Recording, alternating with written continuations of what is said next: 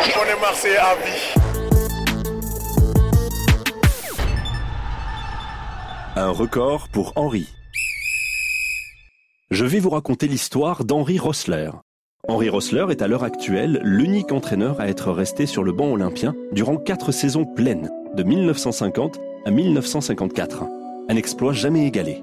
Cet Alsacien froid, rigoureux et autoritaire, ancien joueur de Strasbourg et de Troyes notamment, fit pourtant ses preuves à la tête du prestigieux Stade de Reims, où il achevait sa carrière professionnelle en 1947, enfilant immédiatement le costume d'entraîneur, avec un certain succès puisque sous sa direction, le club champenois remportait le titre de champion en 49 et la Coupe de France en 1950.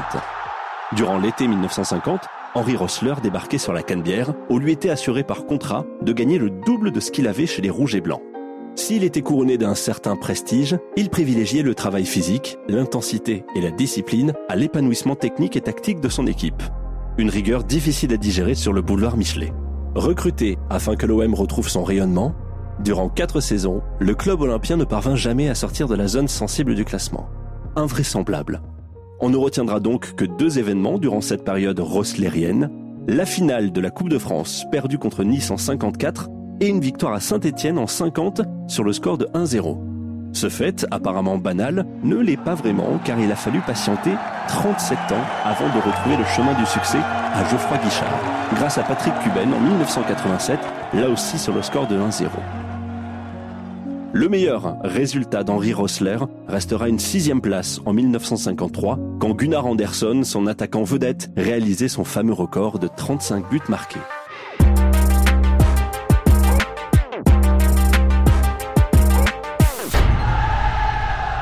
Les expressions de Raymond Goethals. Je vais vous raconter quelques anecdotes croustillantes à propos de Raymond Goethals. Raymond La Science nous a quittés le 6 décembre 2004. Il était âgé de 83 ans. Celui qui est toujours considéré comme le meilleur entraîneur belge de tous les temps a presque tout gagné. Du championnat de Belgique avec le Standard en 1982 et en 83, à la Ligue des Champions avec l'Olympique de Marseille en 93, en passant par la Coupe d'Europe des vainqueurs de coupe avec Anderlecht en 1978. Élu meilleur entraîneur de l'année par le magazine 11 mondial en 91 et 93, Raymond Goethals n'en reste pas moins connu pour les nombreuses anecdotes dont il a été l'objet tout au long de sa carrière, mais également pour quelques expressions qui sont restées dans les annales. Comme par exemple à l'occasion d'un match de championnat lors de la saison 91-92, Raymond Lascience annonça à Eric Cantona qu'il serait remplaçant. Agacé par ce choix, l'impulsif attaquant olympien, qui ne se privait pas de dire ce qu'il pense, rétorquait ainsi à son entraîneur Coach, on ne met pas Eric Cantona sur le banc. Loin d'être déstabilisé, l'entraîneur belge, qui en avait connu d'autres, lui répondait Eh bien, prends une chaise et assieds-toi à côté alors.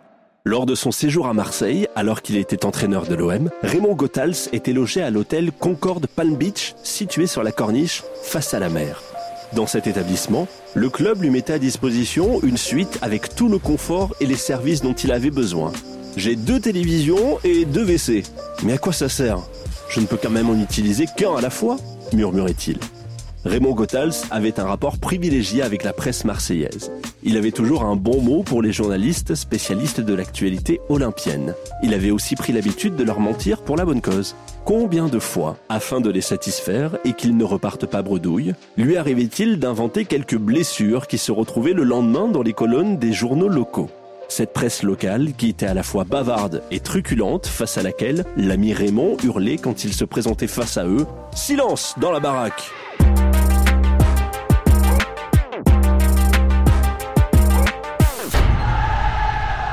Roland Courbis. Je vais vous raconter l'histoire de Roland Courbis. Roland avec deux ailes. Peut-être ce sont les deux ailes, réclamées par son père au moment de l'enregistrement du prénom du fiston à l'état civil pour qu'il puisse voler plus haut, qui lui ont permis de tutoyer si vite les sommets. À 20 ans à peine, l'élégant défenseur central qui est arrivé à l'OM en minime contre une dizaine de ballons et trois jeunes maillots pour son club d'origine l'US Police a en tout cas déjà réussi à se faire une place au sein de l'effectif professionnel dirigé par Mario Zatelli, celui du doublé Coupe Championnat de France en 1971-72. En guise de baptême chez les pros, il dispute même une demi-finale de Coupe de France contre Reims qui s'achève sur le score de 0 à 0, mais pas de finale puisque Joe Bonnel, qu'il remplace, est rétabli. Bradé avec quatre autres Olympiens à Ajaccio dans le cadre du recrutement de Marius Trésor en 72, cet enfant des quartiers nord de Marseille met 25 ans avant de revenir dans son club, dans le survêtement de l'entraîneur cette fois-ci. Après des expériences plus ou moins abouties à Toulon, Bordeaux, en Doum catalan ou Toulouse, Roland est préféré à Luis Fernandez, l'autre candidat. Robert Louis Dreyfus est tombé sous le charme ravageur du technicien né à Marseille en 1953. À défaut d'ajouter des lignes à sa carte de visite, il s'invente un style. Il renoue d'abord avec l'esprit de son mentor et modèle Mario Zatelli en remettant au goût du jour les causeries pagnolesques, souvent imagées et transcendantes, comme celle de la célèbre remontée olympienne face à Montpellier en août 1998. À la fois chef de bande, fin tacticien et charismatique, donneur de leçons parfois. En l'espace de deux saisons et demie, l'habile hableur ne doit se contenter que de deux places de consolation vice-champion de France et finaliste de l'UFA Cup en 1999. Mais le coach ne résistera pas aux résultats moyens de son équipe. Il est débarqué en novembre 1999 pour être remplacé par son disciple Bernard Casoni. Sa mère Henriette lui avait pourtant dit de ne jamais revenir à l'OM.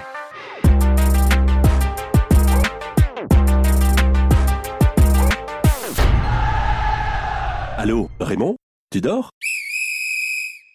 Je vais raconter la relation incroyable entre Raymond Goethals et Bernard Tapie. Comment résumer et décrire le lien entre un président de club et son entraîneur? Mais pas n'importe quel président et pas n'importe quel entraîneur. Il s'agit là de Bernard Tapie et Raymond Goethals. Allô? Salut Raymond, tu dormais? Euh, non, président, qu'est-ce qui se passe? Moi je ne dors pas. Je travaille. Je regarde un match de la Coupe d'Amérique du Sud. La Coupe d'Amérique du Sud? Mais sur quelle chaîne, président? Enfin, Raymond, tu débloques, tu sais bien que j'ai le satellite. Oui, c'est vrai. Moi, je n'ai que la 1, la 2 et la 3. Mais bon, qu'est-ce que je peux faire pour vous, président? Figure-toi que je viens de découvrir un super joueur. Leonardo Rodriguez, tu connais? Non, je ne connais pas. Ça tombe bien, c'est un tout bon. D'ailleurs, dans 15 jours, il est à Marseille. Voici donc un échange téléphonique nocturne entre deux hommes qui s'appréciaient et se respectaient. Les coups de fil en pleine nuit faisaient partie du contrat et le Belge les avait acceptés. Il savait qu'il devait être disponible 24 heures sur 24 et Tapi appréciait sa disponibilité chez son entraîneur. C'est Giroud qui résume peut-être parfaitement le rapport entre le Belge et son président. Gothals, c'est le plus malin. C'est un génie. Il réussit à faire passer ses idées en faisant croire à Bernard Tapie que ce sont les siennes. La veille du match du siècle, en mars 1991, ce quart de finale aller de la Coupe d'Europe des clubs champions à San Siro face au grandissime favori l'AC Milan, Bernard Tapie vient toquer à la porte de la chambre de son entraîneur. Il lui dit alors Demain, fais-moi plaisir, mets Vercruis dans l'équipe.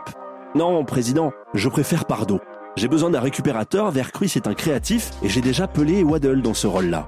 Évidemment, irrité par cette prise de position contradictoire, Tapi s'en allait, comme souvent, consulter son directeur général Jean-Pierre Bernès, qui était généralement du même avis que l'entraîneur belge, ce qui avait de quoi rendre le président olympien colérique. Tu es d'accord avec le belge? Vous êtes de connivence Une autre fois, lors d'un difficile déplacement à Metz, Gothals doit faire face à trois absents chez les défenseurs. Le Belge a alors une idée. Placer Jocelyn Angloma dans l'axe. Le Guadeloupéen est rapide, bon dans les duels, souple, une vraie panthère. Il annonce cette option à tapis. Hein? Angloma stopper Mais tu déconnes Il n'a jamais joué à cette place, ça va être une catastrophe Mais faites-moi confiance, président Tu parles Le match débute et Tapi vient s'asseoir sur le banc. Je sais que ça t'emmerde, dit-il à son entraîneur, mais je viens m'asseoir sur le banc. Gothals n'est pas du tout embarrassé, peut-être seulement car son président lui interdit de fumer. Jocelyn Angloma fait un match exceptionnel comme stopper. Tapi, fier comme Artaban, se présente devant la presse et lui dit à propos du Guadeloupéen Je savais qu'il était fait pour ce poste. Lors d'un déplacement en Israël pour y disputer un match caritatif, Raymond Gothals aligne dans son équipe de départ Eric Dimeco pour la première fois après plusieurs mois d'absence après sa blessure au genou. Et alors que l'OM mène 3 buts à 0 au bout de 30 minutes de jeu, Tapi dévale les escaliers de la tribune 4 à 4 et fonce sur son entraîneur. Dis, Raymond, pourquoi tu mets Eric dans l'équipe? Il n'est pas prêt. Si tu veux faire des essais, mais plutôt le jeune marqué. Ah, mais moi je veux bien, président. Mais marqué s'est cassé le pied. Il va devoir jouer avec un plâtre alors. Tapi fusille du regard son entraîneur qui lui tient tête. Eric Dimeco fait un très bon match. Dans le vestiaire, après la rencontre, Tapi, radieux, ouvre la porte et félicite ses joueurs. Entre deux accolades, il se tourne vers Eric Dimeco. Et toi? Toi, Eric, je savais que tu reviendrais. C'était ça, l'OM de tapis. C'était ça, la vie avec tapis.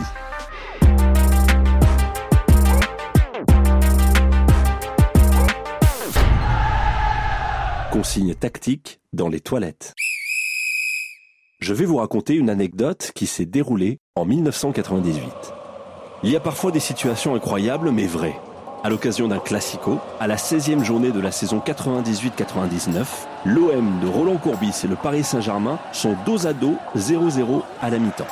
L'entraîneur olympien, Roland Courbis, qui veut absolument gagner le match, décide de faire un changement tactique majeur en incorporant un cinquième attaquant en son équipe de départ, en l'occurrence l'italien Fabrizio Ravanelli.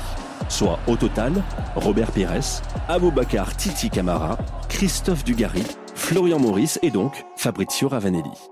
Il profite du passage aux toilettes de son milieu de terrain Fred Brando et Christophe Dugarry, qu'il prend par les épaules tandis qu'ils sont en train d'uriner, pour leur expliquer la chose suivante. Les gars, leur dit-il, on va passer à 5 attaquants. Fabrizio va remplacer Eric Roy. Du coup, Fred, tu joues en sentinelle devant la défense comme l'autre fois contre Monaco où on a gagné 1-0 lors de la 12e journée quand Peter Luxin a pris un rouge. Puis Robert reste en 10 devant toi, Fabrizio lui prend le côté gauche, Flo Maurice et toi du gars vous restez dans l'axe et Titi Camara prend le couloir droit.